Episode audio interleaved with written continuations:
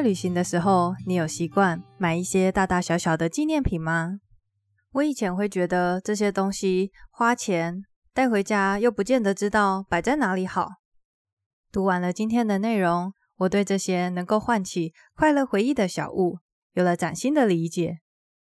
在春暖花开的四到六月里面，让我们一起在早晨唱一首快乐的起床歌，一起认真的玩耍，还要来巩固对快乐至关重要的人际关系。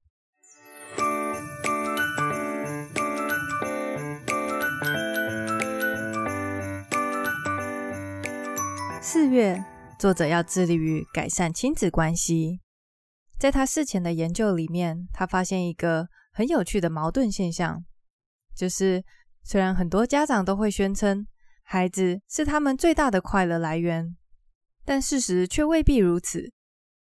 有一个研究调查了一群家庭主妇在日常生活中的情绪，结果发现带小孩只比通勤的愉悦程度还要高一点点。孩子虽然会带来很多的快乐，但是同时也带来很多的忧虑、愤怒、不方便等等的负面情绪。在这里，作者用“迷雾快乐”来形容这个矛盾现象。迷雾快乐很难辨识，但却又无所不在。这就验证了一句话，就是快乐本身不见得会在当下带给你快乐。在《心流》这本书里面，也有提到一样的现象。当你全神贯注、沉浸在心流体验的当下，并不会感觉特别快乐，但事后人们却会描述那段时间是极为快乐的一个体验。我想带小孩也是如此，在当下虽然不会感觉特别快乐，但是回忆起来，孩子所带来的快乐却像迷雾一样，无所不在。它深刻又确实的环绕着我们。在致力于亲子关系的四月，作者把目标放在对两个女儿更温柔。他希望家里面有更多宁静、愉悦，还有欢乐的时光。为了达成这个目标，他知道自己必须更放松才行。所以他首先决定在早上起来唱歌。早上起床的时候，大人常常忙着打理自己，催促小孩换衣服、吃东西，家里的气氛很容易就变得紧张。他觉得每一个家庭都应该用某些方式，让为一天定调的早晨可以顺利的展开。但是，光是唱个歌就可以让气氛缓和下来吗？答案是可以。他发现他的提案守则里面有一条非常有效，就是。借由刻意的表现快乐，他的确就变快乐了。这是什么样的原理呢？其实我们很多人会以为是我们的情绪去影响我们的表情，还有肢体动作。但是这两者其实是相互影响的，不一定是因为你快乐才唱歌，有的时候因为你唱歌，你也会感觉到快乐。我记得我有看过一个蛮有趣的实验。就是有一群受试者，他们在额头的周围打了肉毒杆菌。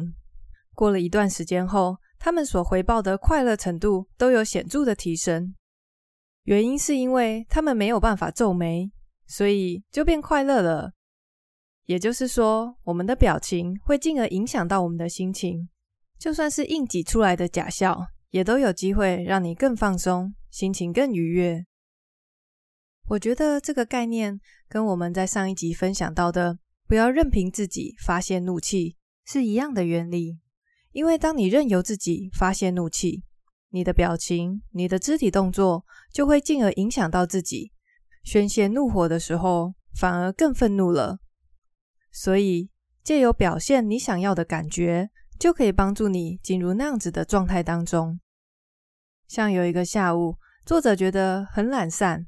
女儿又吵着要跟他玩，这时候平常的他八成会想出一种游戏，可以让他自己躺在沙发上。但是他决定要表现出活力充沛的感觉，所以他从沙发上跳起来，跟女儿说：“好啊，我们一起出去外面玩吧。”结果他们度过了一个快乐又充满活力的下午。如果偶尔你感觉到很疲惫、闷闷不乐的感觉，不妨唱首歌，跳一跳，活动起来。因为真的，借由表现快乐，真的很有机会让自己振奋起来。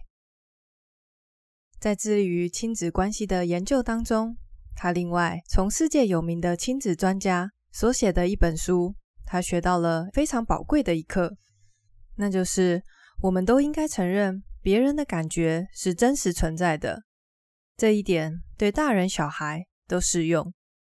因为常常我们会站在自己的角度去否认他人的情绪，譬如作者有时候就会跟小孩说：“你才不是肚子饿呢，你只是嘴馋而已。”或者是说：“你才不想玩这个玩具呢，你上一次一下子就不玩了。”对于身边人的负面情绪，我们常常采取否定、拒绝承认的态度，但其实这些感觉都是真实存在的。我们应该理解这些情绪以及对方的想法。关于这一点，作者很惊讶的发现，很多时候他只要重复孩子说的话，孩子就会觉得被理解了，往往也就能够平静下来。他说：“这个方法真的超级有效的。”这个转变让他发现，孩子很多时候他们的挫折感不是来自于被迫去做某些事情。而是来自于他们的感觉被忽视了。这个月，我觉得还有一个很棒的提案。作者说，他曾经忽视一个非常有智慧的建言，那就是让快乐记忆保持鲜明。研究显示，回忆快乐的时光非常有助于提升现在的快乐。以前的他从来不觉得旅行时带回来的纪念品有什么特别之处。理解了这一点之后，他就重新看待这些纪念品，因为他们是会连结快乐回忆的物品。明白了回忆快乐时光是一件重要的事情以后，他决定要采取一些行动来帮助家人可以更鲜明的记起家庭的快乐时光。他不再心不甘情不愿的负责整理家庭相簿，此外也写下一些有趣的家庭笑话，并且收纳。整理那些值得纪念的小物。他说：“如果没有这些行动，他很难想象自己会记得可爱的女儿有一次很客气跟他说：‘妈咪，请你帮我在我的意大利面里面加上一些 pajama。’他其实想说的是 parmesan 帕玛森起司，但是他却说成了在我的意大利面里面加上一些睡衣。”我真的完全可以想象，作者他们一家人回忆起这段可爱的对话会有多么的快乐。所以我非常笃定，回忆快乐的时光有助于此时此刻的快乐。我很庆幸自己大概是高中毕业以后就有整理照片的习惯。我会按照年份、月份跟照片的主题分门别类的放在硬碟里。只要大概知道是发生在哪一年的事情，我都可以很快的找出相片。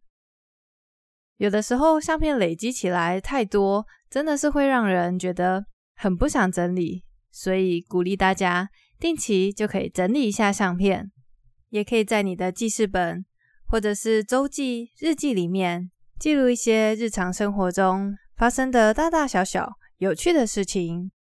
我相信花一点时间整理。收集和记录绝对是非常值得做的快乐投资。其实，一段快乐的经验可以被增强，也可以被减弱，要看你肯花在上面的心力有多少。这是什么意思呢？假设今天我在上班的时候发生了一件很好笑的事情，结果我打电话跟我的爸爸妈妈分享。那么，在这个分享的过程当中，我又重新体验了一次当时的快乐。我们可以在事情发生以后，借由分享还有回顾来增强快乐的体验。除此之外，我们也可以在事前重视它，在发生的当下体验它。如果我们愿意付出一些心力，积极的重视、体验、分享以及回顾快乐的经验，那么这些快乐的感受还有它对你的影响力就能够被增强。时间来到春暖花开的五月，这个月似乎是个适合玩乐的季节。说到好玩的事情，不知道你脑中浮现什么呢？我相信很多人跟我一样，第一个想到的就是旅行。旅行虽然很好玩，但是也只能偶一为之。除了旅行之外，有没有什么是日常生活中会让你觉得非常好玩的事情呢？作者在他的部落格中询问了他的读者这个问题，当中有一篇回复特别引起他的注意。这篇留言是这样子的：他说：“说真的，我刚刚发现，我再也不觉得什么东西好玩了。我得设法做点事情。”免得变成一个愁苦、无聊、可悲的人。我认为这则留言说到了一个重点，那就是设法做点事情。我想有些人可能会觉得，玩乐这件事情不就是自然而然发生的吗？如果太认真，需要严肃以待的话，怎么叫做玩乐呢？但其实，越能带来乐趣的活动，越需要我们投注精神能量。我见过有一些人，从来都不去探索自己的兴趣是什么，就算偶尔发现了觉得蛮有趣的活动，也只是蜻蜓点水，不愿意花时间精力去发展相关的技能。说真的，好玩的事情、有乐趣的活动是不会从天而降的。不设法做点事情的话，很有可能就会变成像那篇留言说的，再也不觉得有任何事情好玩了。在发展兴趣的时候，你可以勇敢的做自己，只要不违反良善风俗，没有什么兴趣是太幼稚或者是太无聊的。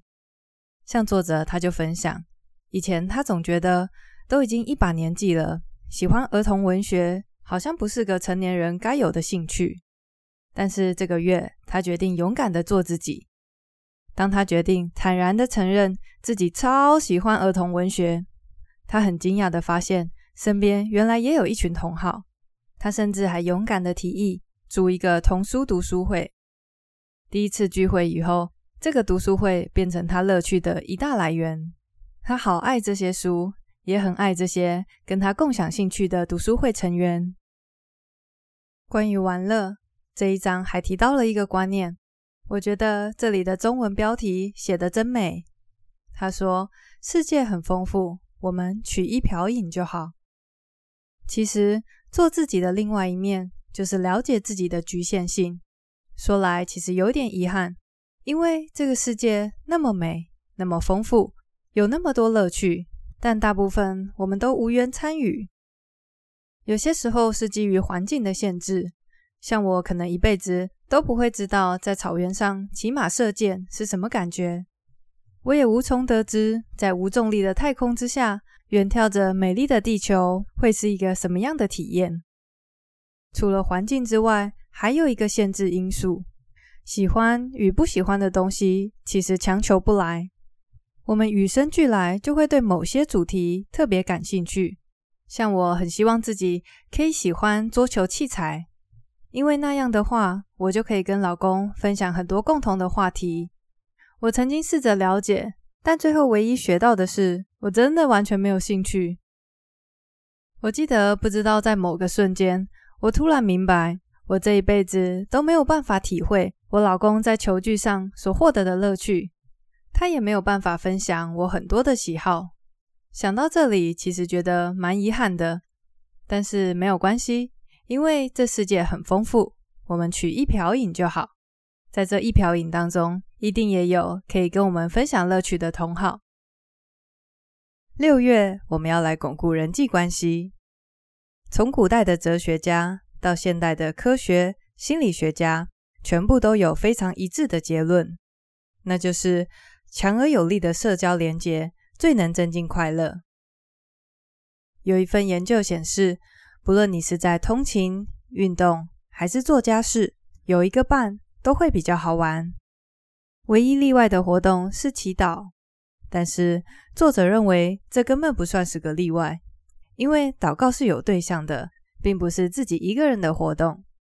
所以可以说是，无论你在做任何事情，有同伴都会变得更开心。拥有坚固的人际关系，不只能够让人更开心，甚至还会让人更健康、更长寿。效果甚至比戒烟还要好。不过，巩固人际关系要从哪里开始呢？作者想到，他至少可以先从记得朋友的生日开始。如果我们能够记得朋友的生日，并且准时送上祝福的话，那么至少能够确保一年会联络一次。一年联络一次，听起来好像很少，但事实上，有时候我们平常不会见面的朋友，一没联络，好几年就过去了。这也是很常有的事情，所以如果至少能够记得生日，这种默默失联的情况就可以大有改善。作者在翻阅他的通讯录时，难过的发现一些褪色的友谊，特别是在他高中时代的一个学姐，她迷人又有趣，他们无话不聊，曾经都是彼此最知心的伙伴。但是不知怎么的，就这样子失联超过十年了。在当时，社交软体还没有那么发达。作者费了一番苦心，才问到他公司的电话。打电话过去，对方非常惊讶，但是也很开心。晚上的时候，他们足足聊了两个小时。他想起许多遗忘的往事，脑中似乎有些休眠的地方又活跃了起来。这段失联的友谊，多年来时不时的困扰着他。他觉得自己设法重新取得联络的这个决定真的是太好了。挂断电话之前，他问说：“你生日是几月几号呢？”这一次，他们不会再失联十年了。除了记住他人的生日以外，在他事前的研究里面，他也了解到，慷慨的行为也是强化人际关系的一大要点。我们当然可以在物质层面上展现我们的慷慨。但是作者希望他可以把更多的慷慨用在精神层面上。其中一个办法是把大伙儿聚在一起。之前组图书会的经验让他更肯定当召集人的好处，所以他开始积极的把大伙儿聚在一起。他办了一场烤肉大会，让朋友们展现自己家乡的道地烤肉，最后大家在一起评比哪里的最美味。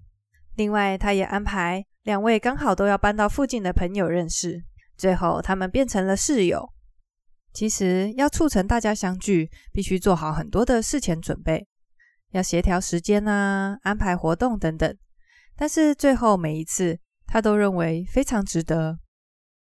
关于当召集人，我曾经也有过蛮负面的想法，就是会想说，这个团体里面人还蛮多的啊。为什么要由我来做这些麻烦的事呢？但是想起以前成功把大家聚在一起的经验，每一次其实都真的很开心。所以这一章提醒我不要计较那么多，可以更多的拿出精神上的慷慨。而且现在通讯软体那么发达，只要付出一点点时间跟精力，很快就能把大家揪在一起，既能巩固人际关系，又能增强快乐。这个慷慨何乐而不为呢？另外还有一个作者决定展现慷慨的地方是放别人一马。很多时候我们都会忘记，每个人的生活其实都比表面上来得复杂许多。有一个心理学现象叫做基本归因谬误，它指的是对于他人不好的行为，我们倾向于归咎在他的人格，而忽略了情境因素。对自己则是相反。譬如说，如果有人的手机在看电影的时候响起，我们会觉得那个人很失礼，不够为他人着想。